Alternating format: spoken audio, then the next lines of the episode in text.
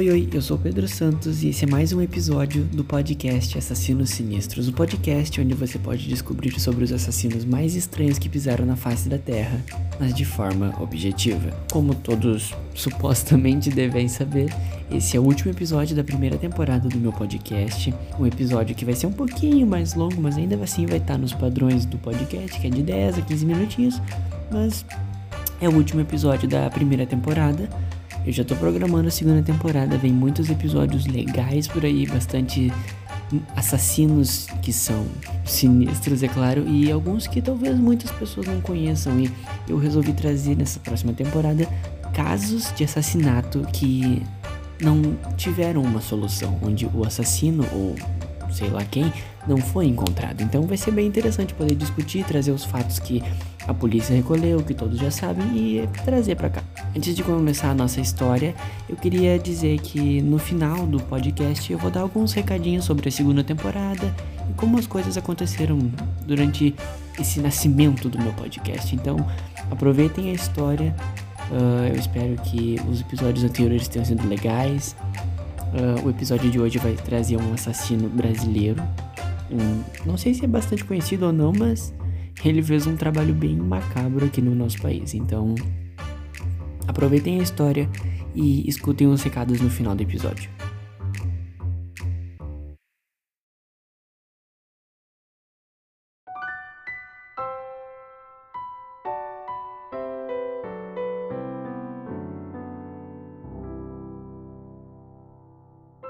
Com certeza, todos nós somos assombrados pelo nosso passado memórias e erros. Mas como de fato perceber se os erros que cometemos não são a nossa essência? O caso de hoje trabalha com uma história cheia de erros, erros que podem ou não ter vindo de outros erros, erros de outras pessoas que comprometeram o futuro de outros.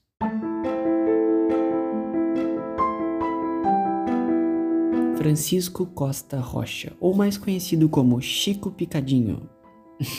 Esse nome é muito engraçado. Foi um assassino que matou duas mulheres entre os anos de 1966 e 1976.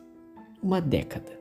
Embora muitos queiram ouvir sobre as vítimas que Francisco fez, eu acho que seria interessante dar uma pincelada em seu passado antes de partirmos para os assuntos mais cabulosos dessa história. Vamos tentar descobrir alguns erros que fadaram o destino de Francisco. O nosso famoso Chiquinho nasceu no dia 27 de abril de 1942 em Vila Velha, no Espírito Santo. O seu nascimento foi fruto de um caso que seu pai teve com Nancy Rocha, uma mulher que viria a ser a sua mãe. Chico teve uma infância bastante conturbada. Ele não tinha convivência com seu pai, que o abandonou junto de sua mãe. Nancy precisou se esforçar bastante para trazer uma qualidade de vida para o seu filho. Ela precisou de muita ajuda nessa missão Entretanto, nem toda mão que lhe é estendida vem de bom coração. Nem se costumava deixar Francisco passando as tardes na casa da sua vizinha, ela só não sabia o quanto o filho sofreria durante esses momentos. Francisco foi constantemente abusado pelo marido da vizinha, que inclusive fez com que ele presenciasse alguns episódios de violência doméstica dentro da casa dos vizinhos. Após um tempo, quando a mãe de Francisco adoeceu, o seu pai foi contatado para tomar conta do seu filho. Contudo, ele se negou a abraçar o compromisso e enviou Francisco para uma casa de orações, onde o menino iniciaria os seus estudos no catolicismo. No entanto, a jornada de Chico sofreu mais turbulências. Ignorado pelo pai impossibilitado de conviver com a mãe, Chico abraçou a solidão, o único sentimento que havia restado. Aliás, a única coisa que ele ainda tinha. Desamparado, Chico resolveu fugir para uma área rural e viver entre alguns animais. Nesse momento, ele experimentou pela primeira vez a sua capacidade de matar.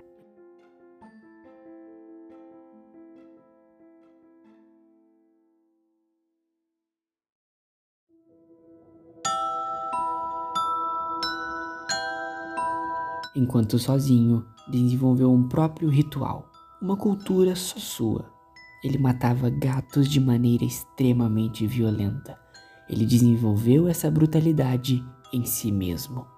E talvez tenha perdido qualquer senso de empatia. Mas é claro que não se pode saber o que de fato se passava em sua mente durante esses momentos de completa escuridão. Após dois anos, Nancy, a mãe de Francisco, retornou à busca de seu filho.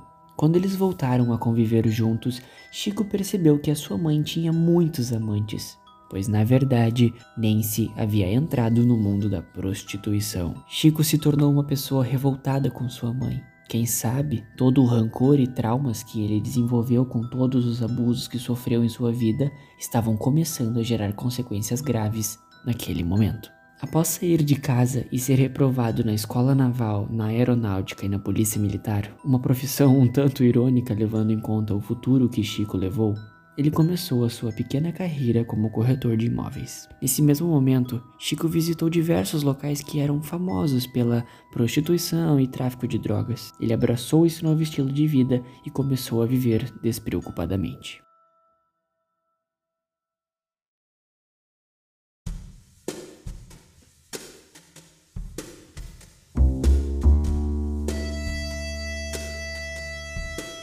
E foi nesse exato momento que o famoso Chico Picadinho seria conhecido por todo o Brasil, mas de uma forma terrivelmente brutal. Francisco morava com um amigo que era médico, médico cirurgião da aeronáutica. O médico se chamava Caio e alguns relatos apontam que ele e Chico mantinham relações extraconjugais. Afinal, Francisco era bissexual, assumidamente. Segundo ele próprio, a única coisa que importa é o prazer, não importando de onde ele venha. Embora Chico tivesse essa pequena relação com Caio, isso não o impedia de conhecer outras pessoas. Afinal, ele frequentava locais onde a prostituição estava em destaque.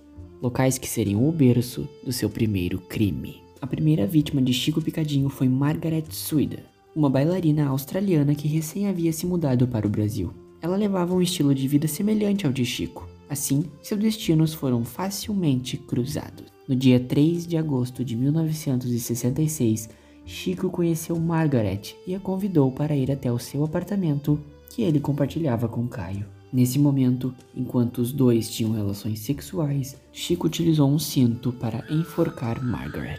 Após a morte da bailarina, Chico levou o seu corpo até o banheiro e o mutilou sem dó nem piedade.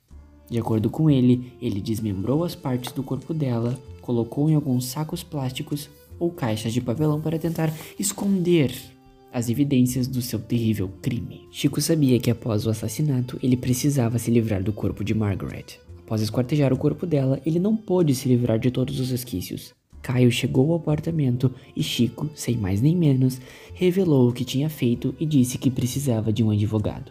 Chico viajou para contatar sua mãe e pedir ajuda para ela também. Quando ele retornou ao encontro de Caio, Chico foi preso no dia 5 de agosto de 1966. Caio, o seu colega de quarto e ocasional amante, delatou Chico na delegacia de homicídios do estado. Chico não reagiu em nenhum momento durante a sua primeira prisão. Em seu depoimento, Chico disse que matou Margaret pois elas lembrava sua mãe, uma mulher que escolhia homens por dinheiro e posição social. Na cadeia, Chico mudou seus hábitos, ele se tornou um homem completamente diferente. Chico foi solto após oito anos por bom comportamento. Não demorou muito até que ele caísse na vida boêmia e cometesse o segundo grande crime.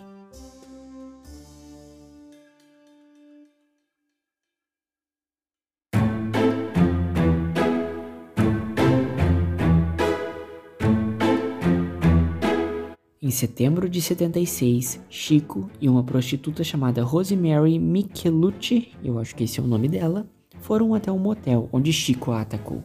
Entretanto, felizmente, após uma briga física entre os dois, Rosemary conseguiu escapar e ferir o nosso assassino. Aparentemente, Chico havia sido esfaqueado pela prostituta, que, né, após os dois brigarem, como eu disse, ela conseguiu escapar com vida. Após um tempo, Chico retornou aos locais que ele frequentava para usar drogas e usufruir da prostituição.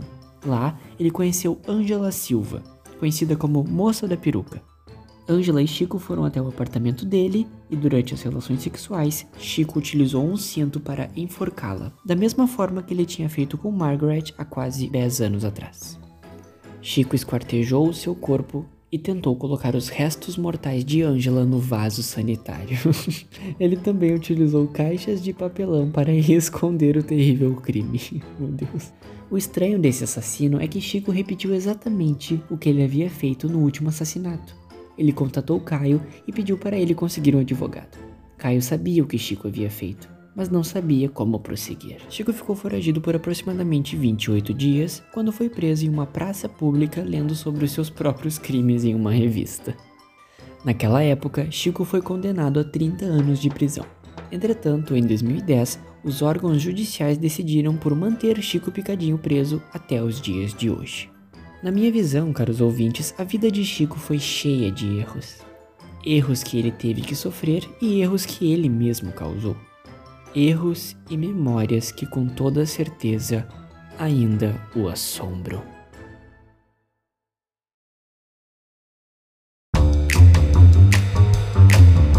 Esse foi o maior roteiro que eu escrevi durante toda essa primeira temporada.